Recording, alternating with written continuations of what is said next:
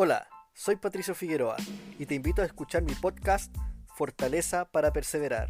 Espero que te guste, motive e inspire a actuar. En la Biblia dice, por nada estéis afanosos, sino que sean dadas a conocer vuestras peticiones delante de Dios en toda oración y ruego, con acción de gracias, y la paz de Dios, que sobrepasa todo entendimiento, guardará vuestros corazones y vuestros pensamientos en Cristo Jesús. ¿Estás pasando un momento complicado en tu vida? ¿Te preocupa tu salud, tu trabajo, tus estudios? ¿Cómo te sentirías si no tuvieras de qué preocuparte en tu vida? Con esto no quiero decirte que no debes preocuparte por nada, sino que aceptes que no tienes el control de todo lo que sucede en tu vida. ¿Cuáles son tus necesidades? ¿Crees que Dios no las conoce? Dios sabe de que tiene necesidad. No son desconocidas para Él, pero en cambio Él desea que se las des a conocer, que te arrodilles y tengas una conversación sincera, donde expreses los sentimientos de tu corazón. Dar gracias por todo lo que ya posees es un muy buen comienzo. Aprende a reconocer en tu vida lo que Dios ha hecho por ti. Dios ha prometido a sus hijos que si expresan sus necesidades, Él les socorrerá y recibirán su ayuda. Así que deja de preocuparte, comienza a agradecer a Dios y a exponer tus inquietudes delante de Él.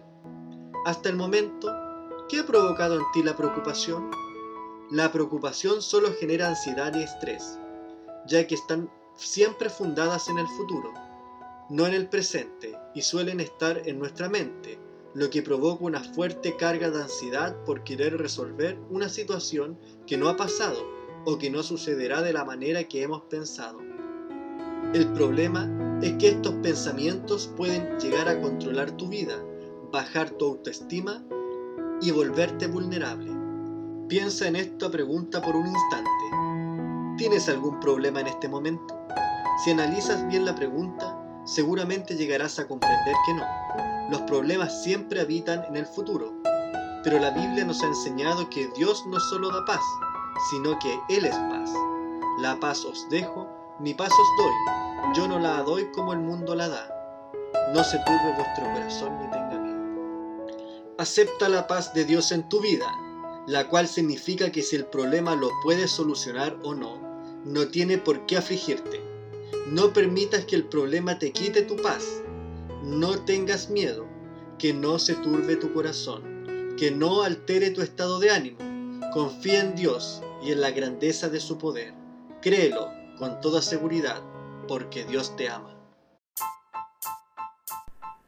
Gracias por ser parte de esta comunidad. Nos encantaría que pudieras compartirlo con tus amigos y conocidos. Si quieres escribirnos, lo puedes hacer a hola@soypatriciofigueroa.com. Gracias una vez más por ser parte de Fortaleza para perseverar con Patricio Figueroa.